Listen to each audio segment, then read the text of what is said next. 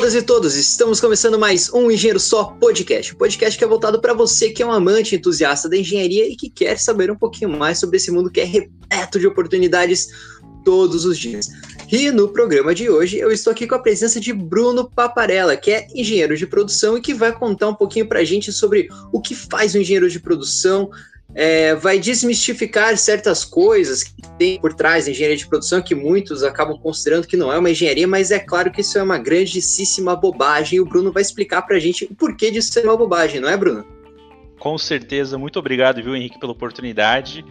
E tô aqui para desmistificar todo aquele preconceito que eu sofri no início da faculdade, musiquinhas, jingles, e aí, aí, a produção não é engenharia. É, sofri muito com isso, viu? Sofreu bastante nossa lá na, lá na faculdade. É, enfim, o Bruno ele é formado na PUC, é, só para a gente contextualizar um pouco mais, independente da universidade que você esteja, as músicas, os jingles, eles, eles vão te perseguir, enfim, infinitamente, né? É, lá na Federal era a mesma coisa, o pessoal se reunia e daí era aquela briga, né, para ver quem, qual engenharia que cantava o melhor jingle, cantava a melhor musiquinha, cantava mais alto. Então era bem isso, é, as musiquinhas um provocando o outro. Mas, enfim. Bruno, um prazer estar aqui conversando contigo, realmente, cara. Pô, que bom que você aceitou o convite, diretamente de Portugal, inclusive, pessoal. Bruno vai contar um pouquinho para a gente também sobre a experiência profissional dele, o que, que levou ele aí para Portugal, vai falar um pouquinho sobre a experiência dele no Ciências Sem Fronteiras, no falecido Ciências Sem Fronteiras, saudoso Ciências Sem Fronteiras, que a gente espera que volte um dia, inclusive. Então, Bruno, é, primeiramente, né, obrigado por, por ter aceitado o convite e, cara, me, me contem um pouquinho sobre, sobre você, cara, de onde que você veio, por que que você escolheu produção. É, na verdade, o que que te chamou a atenção na produção, cara? Por que que você resolveu seguir nesse ramo?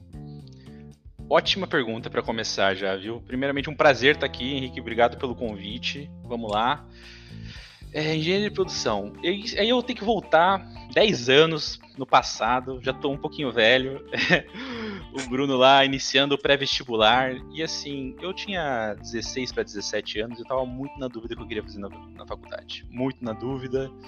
É, a minha mãe queria que eu fizesse direito, porque ela achava que eu falava bem, mas eu falava, pô, isso não é o suficiente para fazer direito. E aí eu caí na balela, naquela. Você já deve saber o que eu vou falar. Se você é bom de física e matemática, por que você não vai fazer engenharia? É, é o golpe clássico esse. Esse é um golpe que engana todo mundo. É o golpe clássico. E eu era bom em matemática e física. Só que eu falei, poxa, beleza, engenharia tem várias, né? Não sou tão inocente assim pra. Ah, vou fazer engenharia, preciso escolher uma.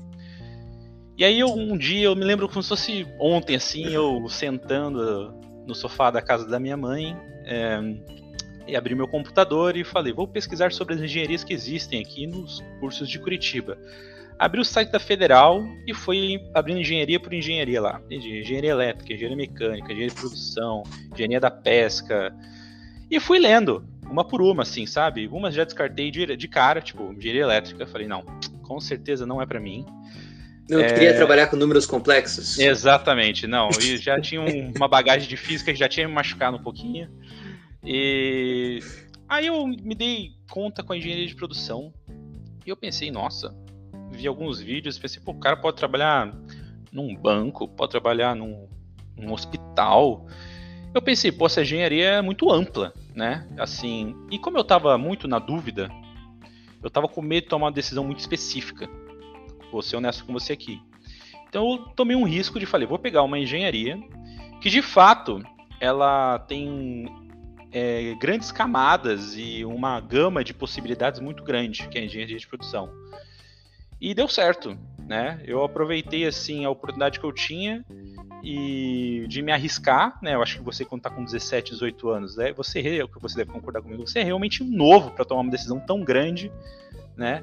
E se você tiver que errar, é aquela hora que você tem que errar, né? Porque quantos casos a gente conhece da pessoa que escolhe um curso, depois volta atrás. Falei, então eu vou pegar um curso que é muito amplo, com muitas camadas, com uma gama de possibilidades enorme. E deu certo. Acabei conhecendo muitas coisas de engenharia de produção. É, hoje trabalho diretamente na parte de manufatura, dentro de fábrica, chão de fábrica, e, mas já passei por pesquisa, é, pesquisa e desenvolvimento, a, a, parte da qualidade, e que é são outras camadas dentro da própria manufatura. Mas foi esse meu processo, assim, foi muito assim, digamos que, olha, dentro das possibilidades que eu tenho, acho que essa aqui é o que se encaixa melhor. Não fui muito eu, bem eu que escolhi, foi mais assim, olha, o que tem mais oportunidade aqui para o meu futuro, digamos assim. Entendi. E, cara, é realmente uma coisa. A, a produção, eu lembro assim que quando, quando eu também estava para escolher o curso, é, houve um, um, surgimento de diversas engenharias, né? Diversas engenharias que não, não existiam antes, que, que começaram a surgir, começaram a aparecer, e todas assim com grandes possibilidades, né? Eu lembro que uma delas foi até de bioprocesso, cara, que foi uma engenharia, digamos, é uma das mais recentes, né? que, enfim, é uma engenharia extremamente promissora e que às vezes as pessoas ficavam nessa coisa assim, nesse desconhecimento, né? Pô, mas será que realmente ela vai emplacar? Será que não vai? E eu lembro que produção também, assim, pelo que me, pelo que me recordo, era uma, era uma das engenharias assim que era uma engenharia nova, então você não tinha às vezes tanto esse conhecimento de profissionais que, que estavam atuando dentro da engenharia de produção. E até uma coisa assim que, que me chama a atenção de você já é, ter essa curiosidade, despertar isso, assim, de olhar, poxa, nossa, tem uma engenharia diferente aqui, deixa eu pesquisar um pouco, deixa ir atrás. Você chegou aí naquelas feiras de curso que o pessoal começa a falar, aqueles, que, enfim, que na verdade você vai nessa feira de curso, né, você decide que você quer ser médico, você decide que você quer ser engenheiro e você decide que você quer ser músico. Então, assim, eu acho que é, cada, cada não, não sei se é uma barraquinha, né, mas enfim, cada banquinha que você vai é basicamente um folderzinho que você leva para casa, que enfim, é uma maravilha o curso, né? Exatamente, me lembro muito dessas feirinhas, fui em algumas, assim, proporcionadas pela própria escola, do pré-vestibular, fui em algumas próprias, assim, de universidades que elas proporcionavam, e realmente, pô, eu já quis fazer teatro várias vezes dentro dessas, dessas, dessas feirinhas, eu virar ator. Mas, e assim, eu até participei já como uma daquelas pessoas que estão na trabalhando na feira, advocando pela engenharia de produção. então sei muito bem como é que é. Tudo são flores, não né? Nessas é, se não, é, se não pode com ele, junte-se a eles, né? Exatamente. Mas então, daí foi surgindo esse interesse, e quando você chegou na engenharia de produção, quando você começou o curso, você enfim, você, você começou a já se familiarizar, você começou a gostar do curso, ou foi algo assim que você foi uh, nutrindo essa paixão pela engenharia de produção no decorrer do, da sua graduação? Algo que eu notei logo de cara, assim, desde o início, foi muito focado assim na gestão de processos. Que desde sempre, desde antes de eu entrar na faculdade, era algo assim que eu me interessava, porque o que é um processo? Tudo é um processo, né? Você pode ter um processo de fazer um carro, você pode ter um processo para despachar um documento, você pode ter um processo é, hospitalar, você pode ter um processo digital dentro de um, uma, um aplicativo. Então, óbvio que hoje a gente sabe muito mais que existem outros tipos de processo. Né? Na, há 10 anos atrás era muito diferente. É, toda essa parte de indústria 4.0 não era tão falada assim mas isso sempre me despertou muito interesse nessa gestão de processo. Então eu sempre fui muito focado para essa área. Existiam existiam outros colegas meus, mesmo da área da engenharia de produção, que já estavam mais focados assim para a parte de business, sabe, mais empreendedorismo, porque também tem essa área dentro da engenharia de produção, assim, de virar startupeiro, digamos assim, né? Uhum. É, tanto que muitos colegas meus que fiz, se graduaram comigo na, na PUC. Hoje eles trabalham em áreas de compra, áreas de venda, área de planejamento é, estratégico, que não são muito focados na produção, mas que existem muita capabilidade dentro do curso para você levar a essas áreas, né? parte mais de business. E eu acho muito interessante, inclusive. É, se eu fosse trocar de carreira hoje, que eu acho que ainda estou novo para fazer isso, seria para essa área que eu iria, né? É, sairia dessa parte de gestão de processos para essa área mais de negócios. Acho que é uma coisa também bastante peculiar, né? Porque uh, eu acho que não só a produção, mas acho que a engenharia, de uma forma geral, ela, ela prepara você para você pensar de uma forma diferente a resolução de problemas. Eu acho Exatamente. que esse que é, o, que é o grande diferencial, né? Por isso que você vê um monte de engenheiro que é banqueiro, um monte de engenheiro que é diretor de empresa, que o cara não necessariamente é, eu acho que é errado falar que o cara não faz, que enfim, que, que o cara ou que a mulher não faz a engenharia. Eu acho que a pessoa faz, uh, só que de uma outra forma. Ela, ela resolve os problemas, ela tem uma. Eu acho que a, a cabeça do, do, engenheiro, da engenheira, é preparada de outra forma no decorrer do tempo, da, na graduação. Não sei se você concorda comigo. Cara, concordo hum, perfeitamente com o que você falou. E você citou um ponto que eu até falava para minha mãe. Minha mãe perguntava para mim, Bruno, o que, que você faz da vida? Né? O que, que um engenheiro de produção faz? Ou quando eu conhecia alguém no bar, ah, você é engenheiro de produção, o que, que você faz, né? Eu falo, olha, eu sou um resolvedor de problemas. Sim, e eu, eu acho que isso está muito intrínseco dentro do, do, da filosofia de ser um engenheiro. Né? Existem diversos problemas. Eu acho que a engenharia te prepara muito para isso. E aí você pensa, ah, matemática e física parece ilusório você falar que gosta de matemática e física. Mas a própria matemática e física são fica ferramentas muito básicas que estão lá dentro da caixinha de ferramentas do engenheiro que te proporcionam ter um pensamento lógico para a resolução de problemas. Óbvio que você vai acabando ganhando muitas outras ferramentas com o passar do tempo, com o passar da graduação e especializações e própria experiência profissional. Mas você é capacitado para resolver problemas. E hoje, na minha vida profissional, eu resolvo problemas. Diversos problemas diferentes, é, muitos que eu não, não me ensinaram na faculdade, que aí. A maioria, é, né, na verdade. A maioria, exatamente. Mas eu acho que é isso, você falou muito corretamente. Nós somos preparados para resolver problemas. O problema tem que cair no nosso colo e a gente tem que resolver ele rápido e assertivamente, né?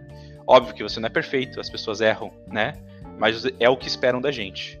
Seja numa obra com construção civil, seja dentro de uma fábrica, seja para tomar uma decisão estratégica dentro de uma de um negócio de compra e venda, e nós estamos aqui para resolver problemas. Por isso que eu acho que eu vejo, como você falou, engenheiros como CEOs de empresas que não tem nada a ver com engenharia, é, engenheiros dentro da área de marketing, engenheiros dentro da parte de desenvolvimento de software que fizeram, sei lá, engenharia mecânica, entende? Porque essa componente de resolução de problemas e pensar rápido e tomar decisões assertivas está dentro do nosso sangue.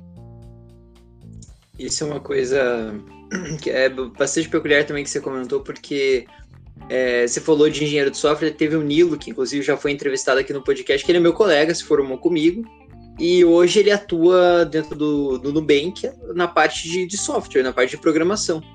E não necessariamente o que ele está fazendo é ligado à engenharia civil. É, uma, é, é, um outro conhecimento, mas uh, perceberam que ele tinha essa capacidade, que ele tinha essa, essa, esse raciocínio uh, mais voltado para a parte de programação, enfim, por isso que ele está lá. E, enfim, vários outros colegas meus também que, que acabaram seguindo para áreas diferentes da engenharia civil, mas que realmente tão, não deixaram de fazer engenharia, né?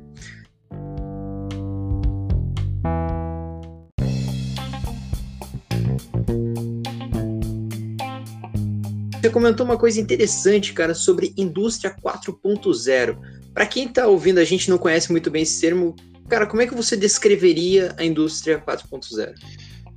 Olha lá, vamos lá. A indústria 4.0, mais conhecida na, na linearidade da timeline, digamos assim, seria a quarta revolução industrial que tem ocorrido desde a da virada do século. Que, vamos usar um termo um pouco assim, já cunhado várias vezes, com o advento da internet. É, advento da internet. muito, é, esse termo é muito composto. Criança, né? a gente acabou adquirindo uma, um conceito dentro da indústria que chama IoT, que é Internet of Things, que é a internet das coisas. E hoje nós temos várias, é, como é que eu posso dizer, várias é, exemplos tangíveis na nossa mão, dentro do nosso celular, por exemplo, que você pode utilizar a internet para fazer diversas coisas. E hoje existe toda uma camada de processo para você tomar esse tipo de decisão. Existe, por exemplo, muitos conceitos dentro da internet das coisas, machine learning, né, que é a própria aí a inteligência artificial entra muito dentro desse, desse, desse papo que não não tô aqui para para explicar isso, que eu não, não conheço nada disso, eu conheço mais os conceitos gerais. Por exemplo, vou dar um exemplo muito claro, que quando eu falo internet das coisas, é um exemplo assim clássico que sempre vem e eu quero explicar. Pensa comigo, você está na sua casa e você tem uma geladeira inteligente, uma geladeira inteligente, né? E você tem lá, ó, você seta na sua geladeira, tem vários parâmetros. Você fala, ó, nessa geladeira aqui eu preciso ter três caixas de leite, 3 litros de leite. Quando você pega um leite da sua geladeira, seria sim um processo muito palpável a sua geladeira lê que está faltando uma caixa de leite, já manda um recado para o supermercado via iFood, Uber Eats, Rappi, etc. E eles já mandam uma caixa para você.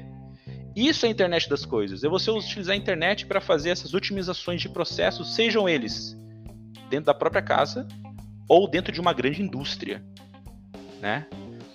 Então, assim, uma vez você pensando nesse raciocínio que eu disse, uma vez que o seu estoque de açúcar chega num nível, você já seta um gatilho para o seu fornecedor mandar açúcar para você e você não precisa de uma pessoa para fazer isso para você, né? Explicando de maneira assim muito simples, existem várias outras complexidades em volta disso, né? Mas é um exemplo prático da nossa realidade, um exemplo assim mais industrial, que é algo que eu que eu mexo mais. E essa diria assim que é um dos exemplos mais básicos que a gente pode ter de indústria 4.0, né? Ficou claro, Henrique? Ficou, ficou bastante claro uh, essa questão da indústria 4.0 quando você fala da internet das coisas também. Uh, a gente na, na, engenharia civil tem, tem a questão do BIM, né? Que é a parte de, de a, uma, uma forma de modelagem, um conceito, enfim, tem, tem várias definições quando você trata de BIM. E uma das coisas interessantes é justamente porque o que os projetistas mais usam é o CAD.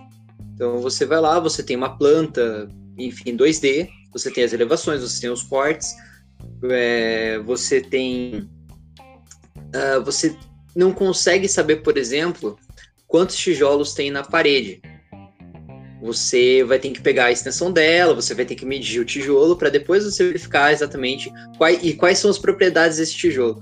Agora, por exemplo, quando você usa o BIM e você começa a conectar essas informações, você começa a juntar elas, por exemplo, é, você chega num Revit da vida, no qual ele já te dá as informações, por exemplo, de, olha, o tijolo que vai aqui é o tijolo assim, assim, assado, de dimensões assim, assim, assim, e ele já te dá um quantitativo, cara, já te dá um quantitativo.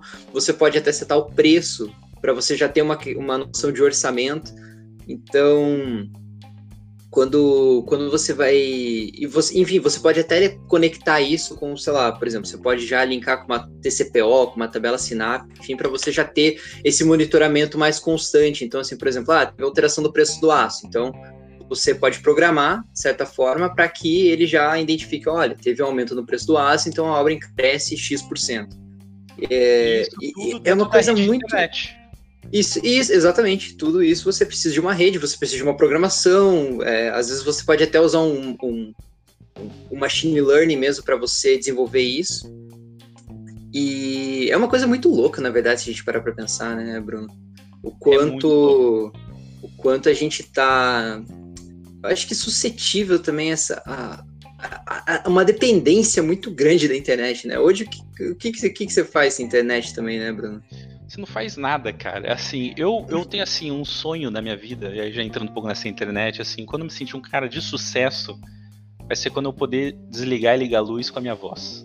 Usando esses Google Homes da vida, assim, sabe? Eu acho isso incrível, cara. Eu acho isso incrível. E eu fico pensando nisso na.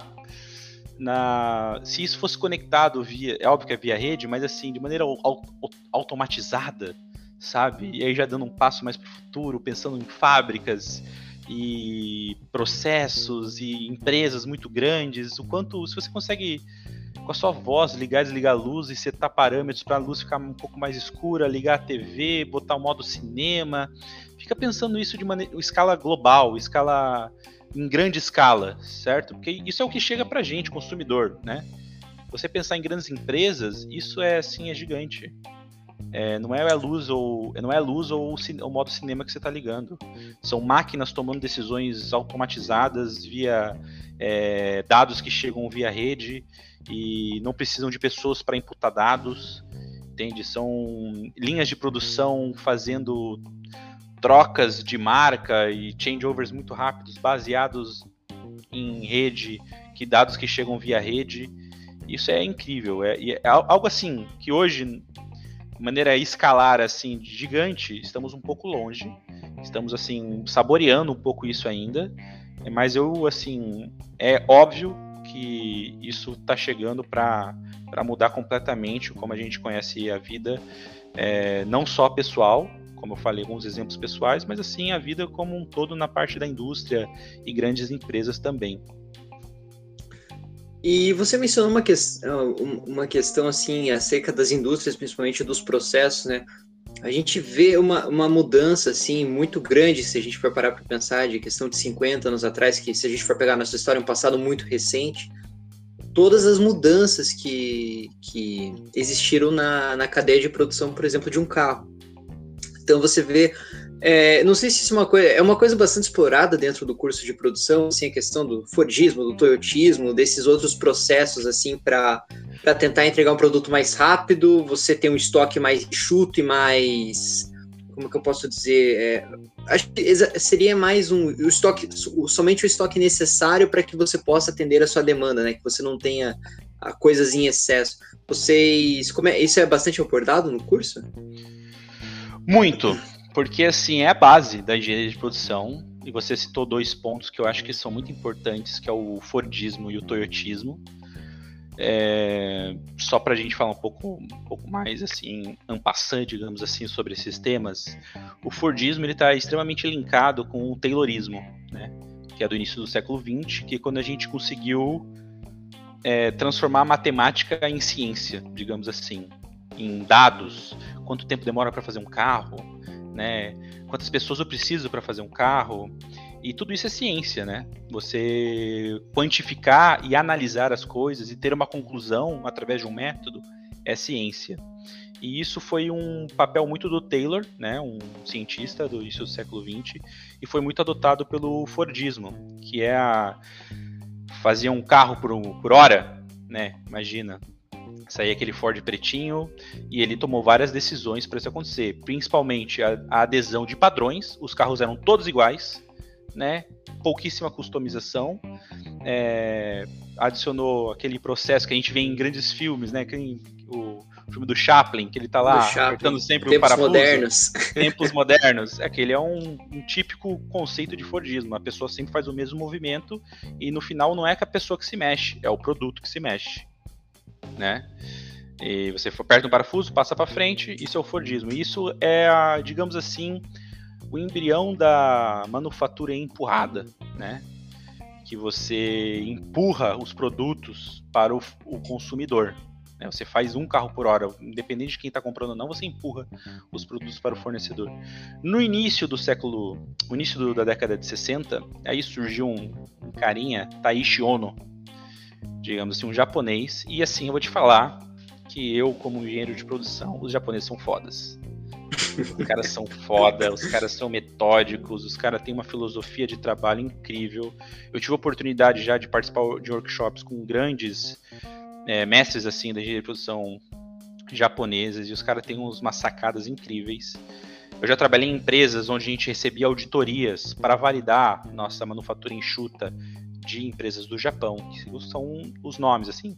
Se os caras são exemplos no judô, os caras também são exemplos na manufatura enxuta, que foi a filosofia que surgiu é, variada do toyotismo que você falou, que foi o Toyota Production System, TPS, digamos assim. Você botar esse, esse termo, ele é nada menos, nada mais do que algo que a gente ocidentalizou para hoje, que é o Lean Manufacturing.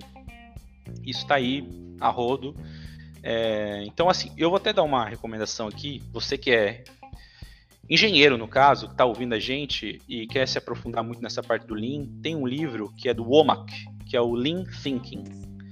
É assim, é a bíblia de qualquer engenheiro que quer assim aprofundar nessa parte assim do, do Lean Manufacturing, que é o Womack, que é o acho que é o grande livro do, do Lean que é, é, quando a gente usou a primeira vez a palavra linha aqui no Ocidente, que o homem que foi visitar grandes empresas no Oriente e trouxe estudos de caso brilhantes, e cada capítulo é um estudo de caso. Né? Então acho que vale muito a pena. E lá ele conceito, comenta conceitos como é, mapeamento de cadeia de valor, é, 5S, coisas muito básicas, mas que no Ocidente não era muito falada. E o Toyotismo trouxe isso para para o Ocidente. O que, que é o Lean Manufacturing ou Toyota Production System? Nada mais é do que a manufatura enxuta, né? Traduzindo é, é, literalmente. E o que seria esse conceito de maneira bem simples? É assim: se lá atrás a gente empurrava o produto para os nossos consumidores, não. Agora são os, os, consumidores que puxam o produto. É o tá. E como é que isso funciona? É baseado em várias, vários pilares. O primeiro deles é o balanceamento da cadeia produtiva. E aí, quando eu falo cadeia produtiva, é desde o fornecedor até o, a, a, a prateleira no supermercado. Né? E isso precisa estar muito bem alinhado, não é simples de fazer. Focado muito no zero defeitos. E o que é um zero defeito? É você ter o melhor produto possível. Né? É você ter zero defeitos de qualidade no seu produto. Se você quer comer um chocolate com tantos por cento de cacau, com aquele gosto, com tanto com as gramas certinhas de amendoim, você tem que garantir aquilo para o seu consumidor, porque aquilo vai agregar valor para o seu consumidor, né? E digamos assim, o principal foco nisso é muito romantizado, porém é a redução de custos, né? Porque visa muito como você não está produzindo overproduction, digamos assim, que é uma das perdas que a gente tem no Lean, você acaba economizando em estoque, né? Você não tem muitos produtos em estoque, e estoque é caríssimo. Vou dar um exemplo aqui, uma palete num armazém, em média, é assim, 100 dólares. Vamos dizer assim, isso é... Imagina quantas paletes você vende numa grande empresa, que vende toneladas e toneladas de arroz, ou toneladas de chocolate, entende? Isso é, é um custo muito alto, né? E é 100 dólares por movimentação, é 100 dólares para colocar e 100 dólares para tirar, né? Então é, é, um, é um pouco assim custoso para uma empresa o estoque, eu diria que é um dos principais facadas no coração financeiro de qualquer empresa. E o Lean Manufacturing vem para reduzir isso também. Então, muito baseado, focando no consumidor, o que agrega valor para o seu consumidor, tentando deixar a cadeia de suprimentos o mais clean, o mais lean possível, né, utilizando o termo correto, e repensando sempre na redução de custos, não só, ah, e não é assim, né, Henrique? Hoje eu vou reduzir custos, pá! Não é assim que funciona, você precisa de projetos de melhoria. E aí entra algo que agregou muito valor para o Lean Manufacturing, que é o Six Sigma, né? Que você já deve, muitas pessoas já falam Lean, Lean Six Sigma, que são duas, duas coisas que casaram muito bem. O que é o Six Sigma? Nada mais é do que um, um termo estatístico, né? Digamos assim, para você fazer é, coleta e análise de dados o mais confiável possível. Né? E aí você, óbvio, Six Sigma hoje virou um termo mais é, bonito de se falar, não é, não é só esse termo agora de estatisticamente falando, mas você tem várias análises de dados, porque é aquilo que eu falei, você só pode tomar decisões baseadas em fatos e dados, né? E é tudo ciência. E o Lean e o Six Sigma se casaram tão bem que hoje você aplica a filosofia Lean com várias ferramentas dentro do Lean, baseados nos dados e análise de dados que a gente consegue aprender com o Six Sigma no geral, né? E é um casamento muito bonito e todas as empresas tentam aplicar isso no dia de hoje. E quando eu falo todas, é todas mesmo. Não é só empresas manufatura, são bancos, são hospitais. É, vou dar um exemplo claro, tá bom? Essa gestão de cores que a gente vê em aeroporto, em hospital, sabe? Ah, vermelho vai para lá, azul vai para cá. Isso é um conceito que vem do Lean Manufacturing, que vem da filosofia de gestão de cores, para facilitar a vida. Não é tão intuitivo isso? É perfeito. Eu lembro dos estacionamentos. Você vai em estacionamento, estacionamento de shopping.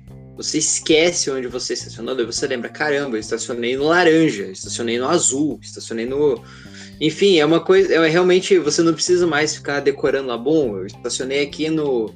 No, sei lá, no subsolo 3B 518. Enfim, é, é algo. É, é algo assim que é completamente fora. Você tem que decorar, tirar uma foto. Eu, pelo menos, eu geralmente eu tirava uma foto assim porque eu tinha certeza que eu ia esquecer.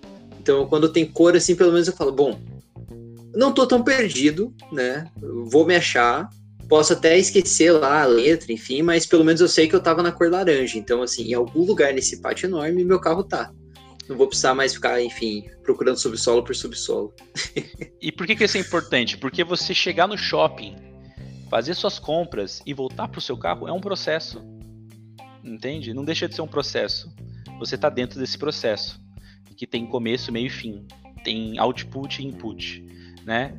E tudo isso é pensado, óbvio que isso já se tornou parte da nossa vida, né? Essa, essa parte de gestão de cores. Mas quando você está numa empresa e numa indústria, no chão de fábrica, isso não é tão difundido assim. Você precisa implementar certas coisas para você melhorar os seus processos, né? E não é tão intuitivo também, né? É algo assim que acho que hoje parece intuitivo, mas acho que quando surgiu foi algo assim que que, que realmente ele, ele muda a tua perspectiva, né? Você fala, caramba, como é que. É, eu acho que são aquelas ideias assim que você pensa, como é que eu não pensei nisso antes? Exatamente. É, não... é umas ideias assim que elas parecem tão óbvias, né? Tão intuitivas, mas que realmente ninguém pensou antes. E você precisa de alguém para pensar no processo como um todo para você ter esse tipo de facilidade, melhoria. Por isso que a gente fala sempre na engenharia de produção que você está sempre num processo de melhoria contínua. Todo dia você quer fazer implementar uma melhoria nova, seja a mais básica possível, vai facilitar a vida de alguém, né? E desde que seja para um consumidor do shopping ficar mais contente de achar o seu carro, ou até grandes melhorias que vão trazer dinheiro para a empresa. Né? E isso alguém precisa pensar nisso. Né? E muitos engenheiros de produção hoje pensam de maneira, estão preparados para pensar dessa maneira. Você falou uma coisa acho que bastante interessante, Bruno, a questão dos dados, né? Que é importante você converter as informações que você tem em dados para você poder analisá-los, que eu acho que é, são duas ciências à parte, né? A primeira é você transformar a tua informação em dados e depois você fazer a leitura correta desses dados, né? E quando você acho que principalmente quando você trabalha nessa, nessa questão da, da, da indústria, principalmente que, digamos, é, você tem um processo um pouco mais definido, ele é mais escancarado, assim, você consegue é, é, visualizar esse processo ocorrendo de uma forma mais linear, você saber analisar seus dados, você saber interpretar seus dados e converter as informações que você tem, desde uma satisfação do cliente, desde a movimentação do cliente dentro de uma, enfim, de uma determinada loja, eu acho que isso é uma coisa, é uma coisa fascinante, assim, quando você consegue realmente ter essa, essa leitura do, ter essa big picture, né? Você consegue ver o, o problema como um todo, você vê o problema entre aspas, né? Que na verdade não chega a ser o problema, mas enfim. É, você vê a situação como um todo, você tira uma fotografia e você fala, bom, a partir do que eu tenho, eu tenho que fazer isso, isso, isso e aquilo, e enfim, daí e para alcançar um resultado X. Acho que a engenharia ela vai, acho que vai muito nisso, né, cara? Exatamente. Você lembrou um chefe meu uma vez que eu trabalhei na Mondelez, né, na Mondelez Internacional é, na fábrica de Curitiba e a gente tinha acabado de implementar uma linha de produção nova lá. Eu era especialista de processo e a gente tava tendo um tipo de perda, assim, sabe? Constante. E eu falei, ele sempre perguntava para mim, quanto que a gente tá perdendo, o que que está, sabe, o quanto, quanto, quanto? Eu falei, não sei. Aí ele sentou um dia comigo na sala e falou assim, Brunão, o que é medido não é analisado, o que não é analisado não existe informação e o, sem informação a gente não toma ação. E é basicamente isso mesmo. Tudo que é analisado precisa ser mensurado antes. E o que, que é essa mensuração? São pode ser um problema, pode ser uma perda, pode ser um tempo, pode ser quilos, pode ser qualquer coisa, né? Passos, o que seja. E tudo isso no final é uma informação. E eu digo para você, informação é poder para um engenheiro porque é com base nela que você vai tomar suas decisões e é com base nela que você toma decisões rápidas e assertivas. É, é, vou dar um exemplo muito claro também que eu dou para as pessoas que trabalham comigo para resolver um problema. Né? Muitas vezes eu tô lá para hoje em dia eu tô mais assim para mostrar o caminho para as pessoas do que realmente executando resoluções de problemas. E eu sempre, sempre venho com um problema para mim, com a descrição do problema, eu falo, está meio pobre isso aqui, não tá? As pessoas, ah, não, tá bom.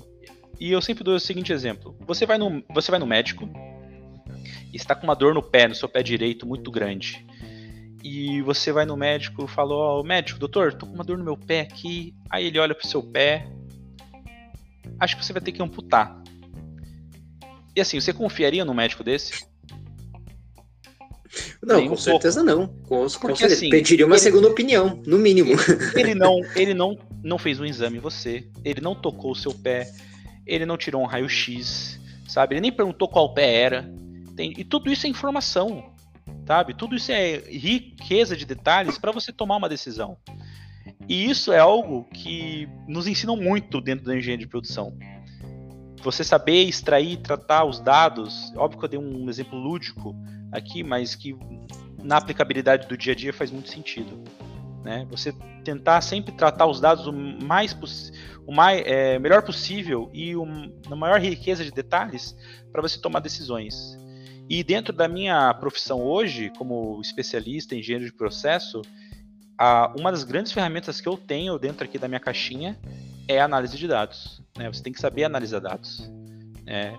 Você tem que saber pegar aquele tangível para o intangível e direcionar os números e virar dinheiro para a empresa. Basicamente é isso.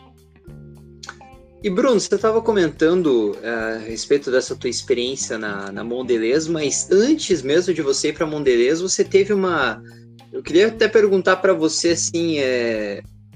como que foi a tua experiência no Ciências Sem Fronteiras? A gente estava conversando até antes da gente começar a gravar, que o Bruno ele, ele tem uma, eu vou dizer que é uma miscelânea na graduação dele, eu acho que seria interessante ele, ele, ele comentar um pouco, mas enfim, ele teve a oportunidade de ir para o Ciência Fronteiras, ele foi para os Estados Unidos. E como é que você sentiu lá nos Estados Unidos, Bruno? Como é que você via essa questão da engenharia de produção? Você chegou a fazer matérias que não tinham aqui no Brasil? Qual foi a tua, a, tua, é, o teu direcionamento para escolher as disciplinas e o, o, como que você viu a engenharia de produção lá nos Estados Unidos, pelo menos academicamente falando? Boa. Olha, quando eu tive a oportunidade de fazer a graduação sanduíche no, na Universidade de Ohio, nos Estados Unidos, lá em 2015. E assim, logo de cara foi a primeira minha primeira experiência internacional na minha vida, assim, eu nunca tinha saído do Brasil, então foi tudo muito novo para mim, assim, sabe? Desde o começo, ir nas aulas, sentir a universidade, ver a paisagem diferente, ver bichos diferentes. Então, logo de cara eu fiquei muito deslumbrado. E uma vez quando as aulas começaram, é, eu notei uma grande diferença para as aulas que eu tinha no Brasil para as aulas que eu estava tendo nos Estados Unidos. Primeiro que as aulas são muito mais curtas. Lá você tem aulas de 45 minutos. E só. No Brasil você tem aulas de duas horas. Às vezes quando está encaixando é, aulas seguidas, tem o, o, a manhã inteira ou a noite inteira só com o mesmo professor. Né? E lá isso não acontece. A dedicação é, fora da sala de aula tem que ser muito maior do aluno.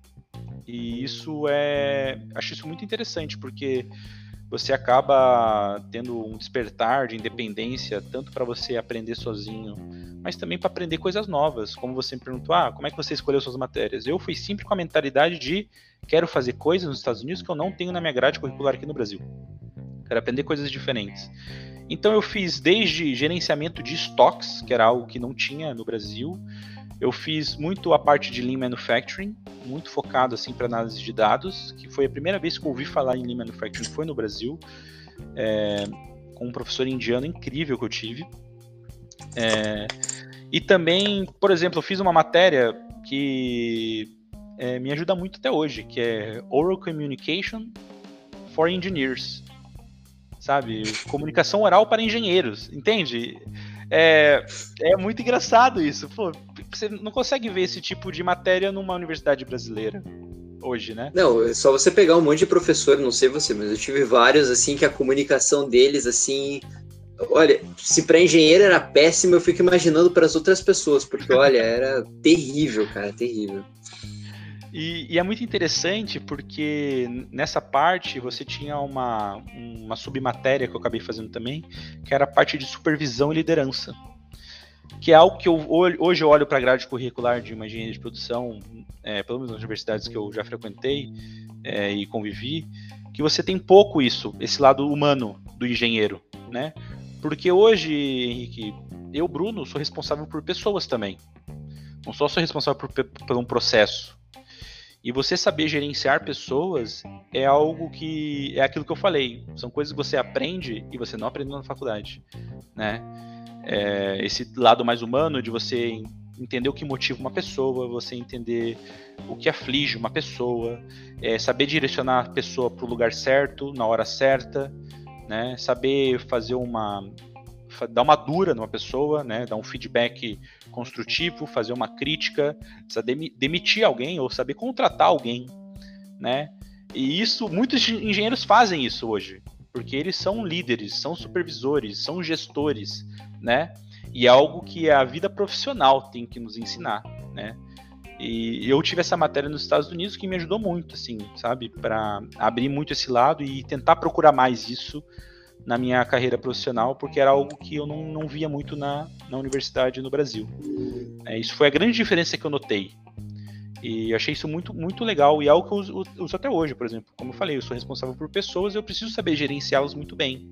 Né? Acho que o lidar com pessoas é algo bastante, bastante complexo, né? Eu acho que essa experiência internacional também, ela, ela acho que ela te enriquece também de uma maneira bastante única, porque você teve experiência com professores de diversas nacionalidades, né, Bruno? Então, e cada professor de uma nacionalidade diferente vai ter uma cultura diferente, né? Então, então acho que isso é muito enriquecedor, não é mesmo? Muito. Eu tive um professor indiano, é, inclusive eu tive uma, tive uma história muito engraçada com esse professor indiano, que eu lembro assim, ele era um professor muito. A minha aula era 7h15 da manhã, a aula do professor indiano. E eu, eu morava na universidade. Morava na universidade. Eu lembro assim que a minha aula com ele começou. Porque lá a, a, o ano letivo, assim, começa em agosto, vai até dezembro, e depois começa final de janeiro e vai até maio. Eu lembro que eu tinha aula com ele, assim, era o semestre de janeiro a maio. Em janeiro, nos Estados Unidos, tá um frio do caramba, assim, era menos. Eu peguei. Eu morava no norte dos Estados Unidos, lá em Ohio. Então era tipo menos 17 graus, menos 21 graus, neve. E eu, tipo, ia a pé pra, pra aula, assim, sabe? Era uma caminhadinha de uns 20 minutos. E tinha várias vezes assim que eu ficava, meu Deus do céu, tá um frio do caramba lá fora, não vou conseguir, não vou conseguir. Pensa, no Brasil tá 7 graus, você já pensa, não quer ir pra aula? Imagina um pouco menos de 17, mano. E o vento, e o vento na cara, assim, machucando. Mas eu ia. E aí eu lembro uma vez que ele falou para mim, eu cheguei atrasado uma vez, ele falou, olha, da próxima vez eu vou demitir você da, da minha aula. Eu falei, como assim demitir da minha aula? Como é que funciona isso? Aí eu cheguei atrasado, tipo, e assim, não é atrasado tipo meia hora, é atrasado tipo cinco minutos. Ele tá na sala, aquele professor que dá tchau. Aí eu cheguei, cheguei, cheguei atrasado, sentei na sala, ele falou, olha, Bruno, sai da minha sala, em inglês indiano, né? E assim, eu não tava entendendo muito bem, porque assim, eu, por mais que eu fosse fluente já na época, é difícil pegar isso. Ele falou, ó, me passa na minha sala no final. Aí ele falou, olha, mandei um e-mail para você. Você, a partir do segundo atraso, você está demitido da minha sala, da minha aula. Você não vem mais, você está reprovado. E aí já passou, meu Deus, minha mãe vai me matar, minha mãe vai me pegar aqui nos Estados Unidos, vai me comer. Meu Deus do céu, vai acabar minha vida. É, fudeu, tá ligado? Eu preciso dessa matéria para voltar pro Brasil, entendeu? Preciso me graduar aqui, porque, né? Preciso completar. Não, não existe a possibilidade de reprovar quando você tá fazendo intercâmbio, entendeu? É, mas assim, com muito convencimento, já estava assim.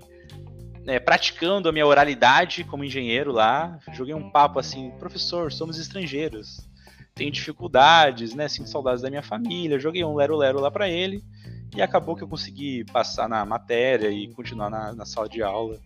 E foi, foi muito engraçado. E a gente tem várias histórias assim com outros professores. Eu tive um professor turco, tive um professor é, iraniano, tive professor canadense, tive professor francês.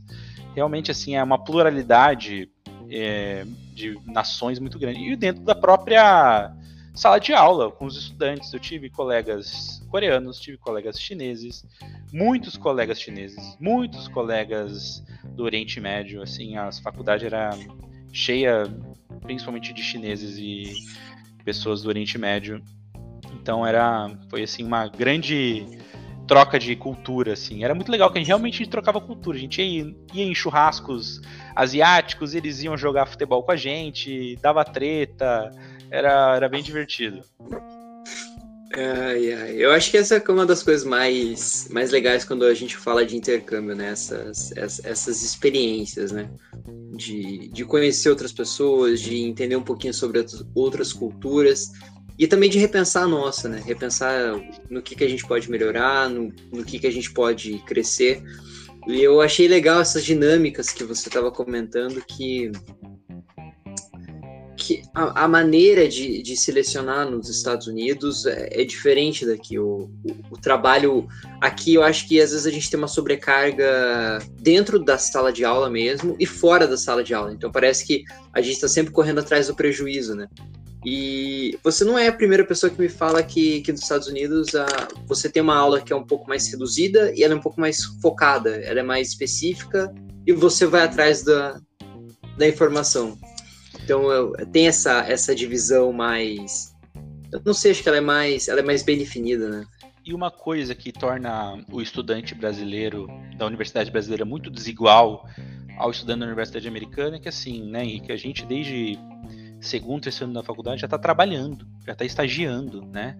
Então assim, a gente vai estagiar e faz o estágio de manhã, pega o carro, pega o busão e vai para a faculdade à noite, assim, sabe? É nos Estados Unidos isso não acontece. Quando você está na universidade, você está na universidade. Você vai fazer estágio quando? Você vai fazer um summer job, né? Pensa, eles estão, é, a faculdade está parada de maio a agosto, entende? Você tem maio inteiro, maio, junho, julho, para você fazer três meses para você fazer um estágio. Então tinha pessoas que, por exemplo, estavam em Ohio, aí iam para o Texas fazer um estágio, entendeu? Iam para Nova York fazer um estágio. O estágio deles é isso, é o summer job, entende? E, e é, torna isso muito desigual comparado à nossa realidade. Porque cansa muito mais o estudante brasileiro, desgasta muito mais. Você não estuda direito, vamos, vamos ser honestos? Você não estuda direito quando você está trabalhando. Eu, eu, eu fui efetivado faltando dois anos para terminar a faculdade. Sabe? Então eu já era efetivo e estava no final da faculdade. Então, assim, isso é realidade, assim, poxa, vamos pensar metade para o final da faculdade, de pelo menos 50% das pessoas. Então, assim, você não tem muita. Você não consegue dedicar muito seu tempo. E se você dedica, você está falhando alguma coisa na sua vida pessoal, ou na sua saúde, ou com a sua família, ou com a sua namorada ou namorado. Entende? Isso acontece. E isso é, foi uma das grandes questões assim que eu vi de diferença que pro americano é muito positivo e para nós brasileiros não. É, e essa questão da, do balanço entre trabalhar e estudar.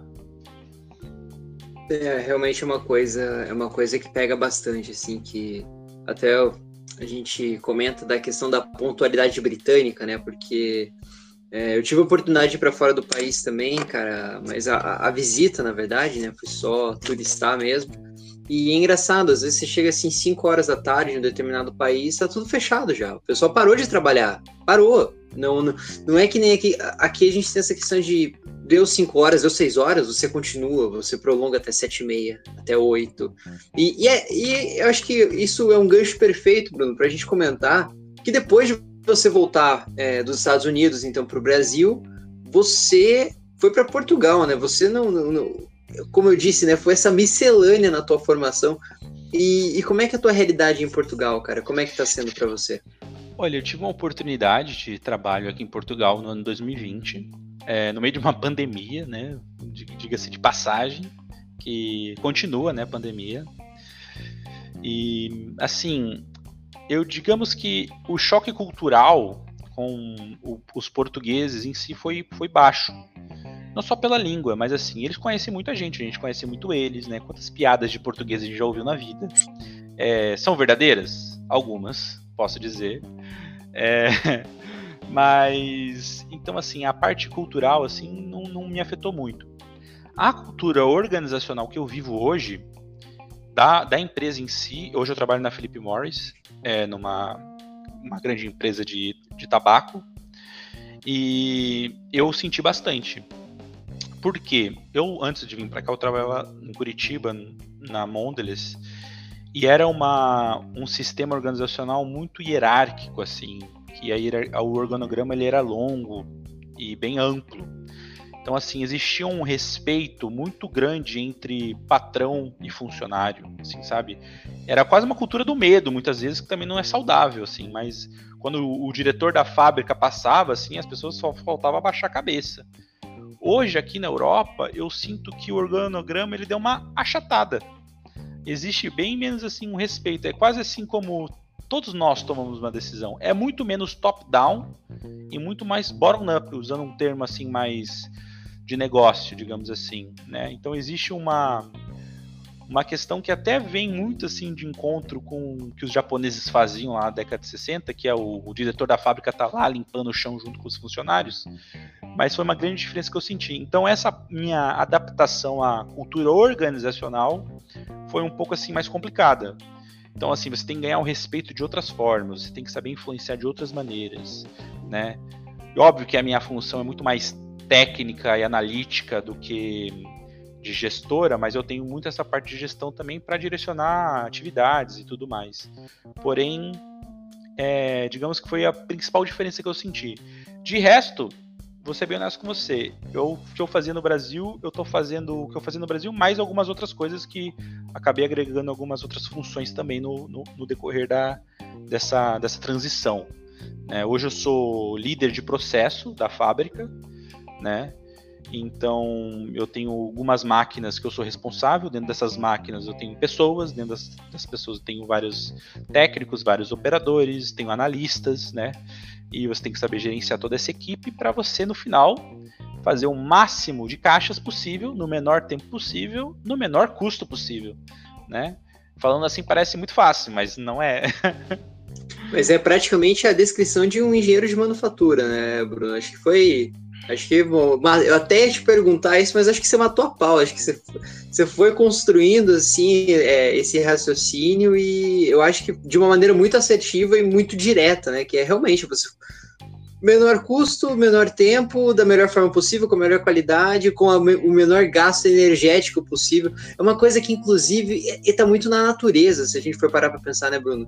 A, a natureza, ela, de certa forma, ela acaba sendo é, preguiçosa, entre aspas, assim. Então ela vai sempre escolher o caminho no qual ela tem o menor gasto de energia para atender um determinado resultado. E a gente tenta simular isso numa empresa. Eu acho que, eu, acho, acho que deu para pegar a analogia, né? E exatamente. E assim, como uma das filosofias do Lean Manufacturing é focar sempre no zero ou no 100. Ou seja, zero perda 100% de compromisso, 100% das pessoas engajadas e por aí vai, né? O 0 ou 100. Ou seja, ah, pô, ontem eu tive 99,8% de eficiência na minha máquina. Eu, se me responderem isso, eu, eu deveria responder como um bom engenheiro de produção que eu sou, e o 0,2 está onde? Né? Porque a gente sempre tem que buscar o 100% de eficiência, né? Que é o zero perda, zero gastos de energia, de energia Óbvio que no mundo nem sempre é assim, né? O 99,8 já tá ótimo, assim, né? Mas uma vez, uma vez você pode chegar num patamar que o 99,8 não está ótimo, né? Então, assim, pensa no 0,2% de perda em aviões caindo no mundo. Não é? Não Sim. é um patamar ótimo. É, com certeza é muito desastre é, acontecendo aí. Então, existem processos onde o zero tem que ser absoluto, né? Pensando, pensando nessa parte de manufatura de aviões, você não pode ter um, um avião com defeito, né? Então Sim. hoje eu trabalho num, num, momento que eu posso ter um nível de perda, mas eu tenho que saber trabalhar sempre com isso. E a questão em que esse ponto realmente de fazer o um maior número de caixas em menos custo, menos usar o melhor porcentagem dos seus recursos possíveis é muito verdade né? E você tem que saber analisar muito bem isso através dos números, né? Como eu falei, você tem que saber direcionar melhor as pessoas e sempre buscando o zero. É sempre é uma filosofia muito que você tem que utilizar no dia a dia. Zero perda, zero defeitos de qualidade, zero acidentes de segurança. Quantas vezes a gente já viu um desenho animado? Essa fábrica está tanto tempo sem acidentes de segurança. Isso acontece mesmo. É realidade de uma fábrica, assim, é zero também. É o que eu falo para as pessoas da minha equipe. Olha, eu quero que vocês voltem para casa hoje como vocês chegaram, com segurança e saúde e sempre batendo as metas, fazendo caixa com qualidade e com o menor custo possível. Isso é muito claro e é uma filosofia que qualquer engenheiro de processo dentro da manufatura tem que ter. Né? Se não estiver fazendo isso, está fazendo alguma coisa errada.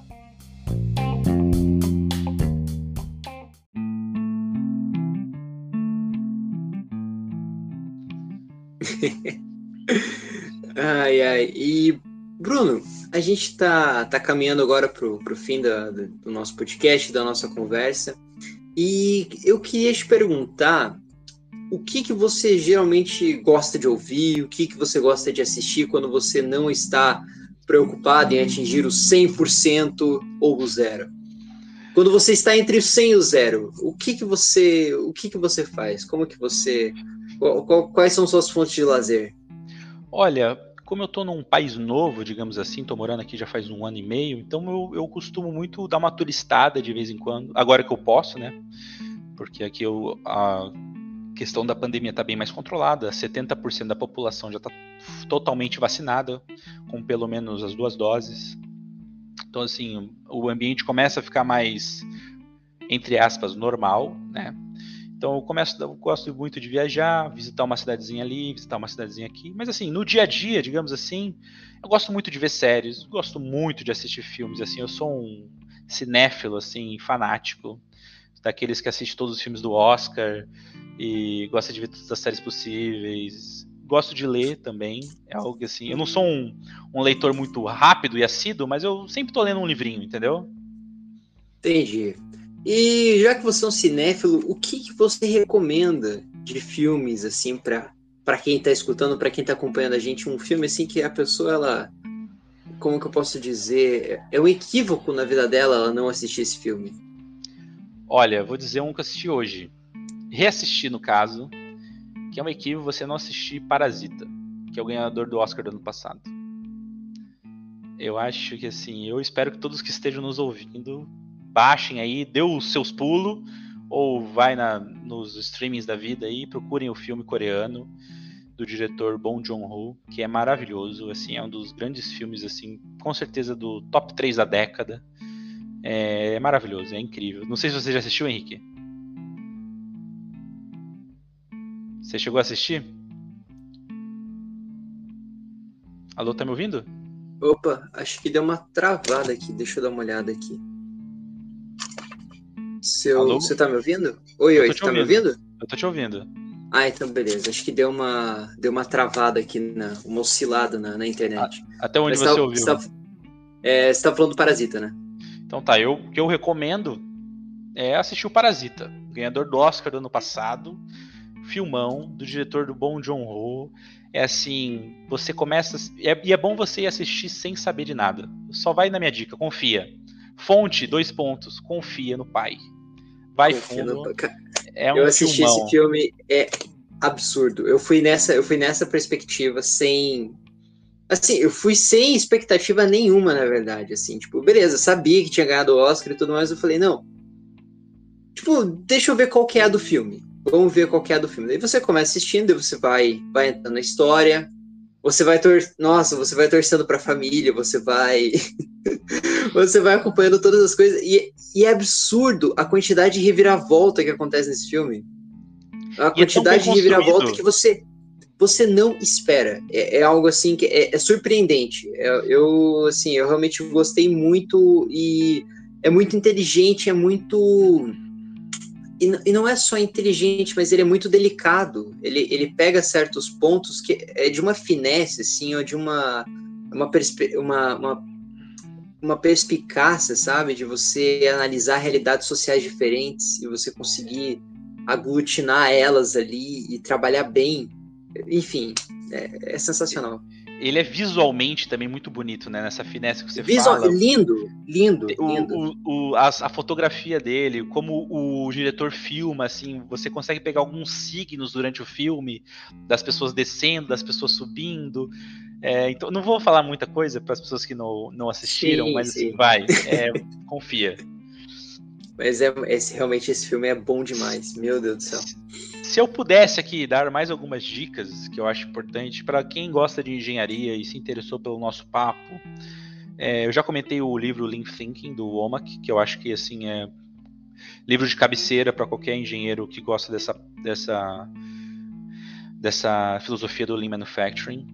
E tem um documentário que também ganhou um Oscar, que é tá na Netflix, certeza, porque é original Netflix, chama, chama American Factory, que é uma grande corporação chinesa compra uma indústria de vidros nos Estados Unidos.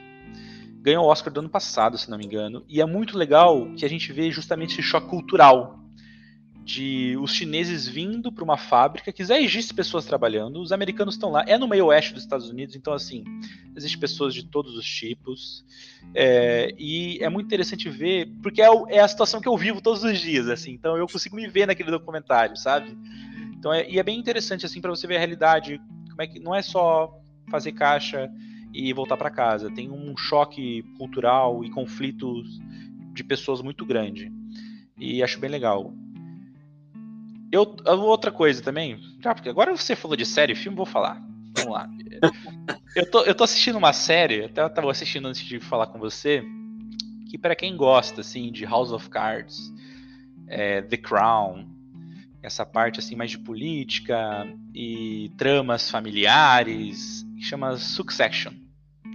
Tá no Succession. HBO. Tá no HBO e ele é focado muito numa família que, que lidera uma grande corporação no mundo e o, o dono dessa família já tá ficando velhinho e ele quer saber justamente quem vai suceder ele, qual dos filhos, qual dos quatro filhos vai suceder ele.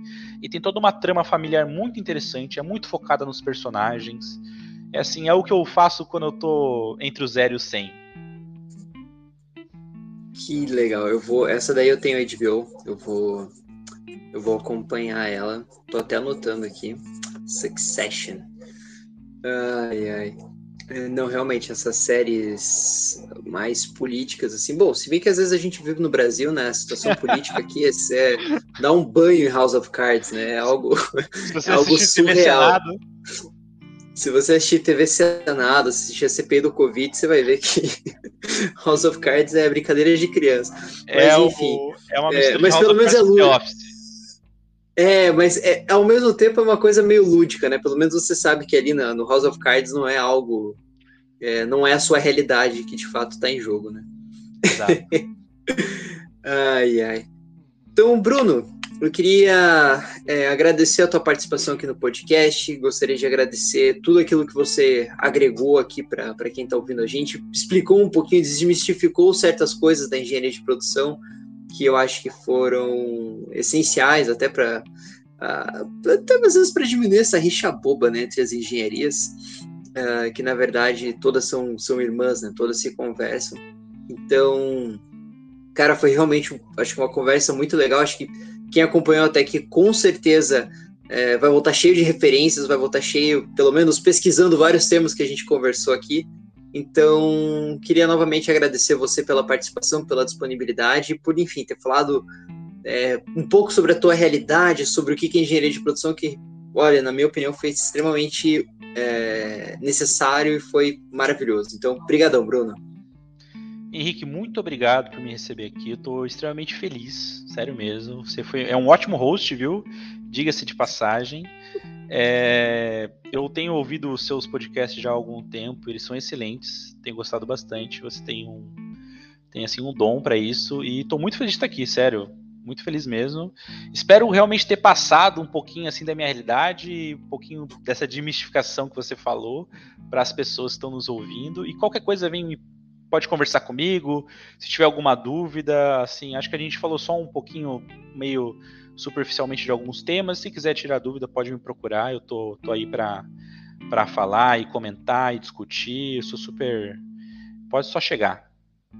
Muito obrigado. Maravilha. Eu vou deixar o, as redes sociais do Bruno para quem quiser entrar em contato com ele, conversar com ele. Realmente, uh, o Bruno tem bastante conhecimento sobre, sobre o que ele fala. Né? Muitas das coisas que ele, que ele comentou também foram coisas que eu vi na faculdade, mas vi de uma maneira mais superficial. Né? Ele realmente ele tem mais propriedade para falar desses assuntos e com certeza acho que qualquer pessoa que for falar com ele vai ser vai ser muito bem recebida. Então segue lá o Bruno, ele tem tem tem conteúdos muito interessantes para poder discutir com se você é um entusiasta da engenharia de produção, se você quer entender um pouquinho mais sobre esse universo também, eu acho que é uma coisa, uma vertente diferente para a gente explorar aqui no, no podcast. Então, Bruno, é, eu queria contar com a tua participação em futuros podcasts para a gente trocar outras ideias sobre engenharia de produção, falar de outros temas que a gente não conversou nesse, porque, enfim, como você disse, né, engenharia de produção é muito ampla, uma, uma gama assim absurda de coisas que você pode fazer, e a gente pegou só um. A gente só deu uma pincelada em algumas delas, né? Com certeza, conta comigo para discutir qualquer coisa, seja engenharia ou filmes, estou para isso. Ah, acho que ambos são extremamente válidos, Bruno. Eu, eu, eu, eu apoio é, totalmente. Obrigado. Ai, ai. Então, bom, se para você que acompanhou o podcast até agora, gostou dessa conversa, fique ligado para os próximos episódios que vão vir na sequência. E desde já o meu agradecimento e até o próximo Um Engenheiro Só podcast.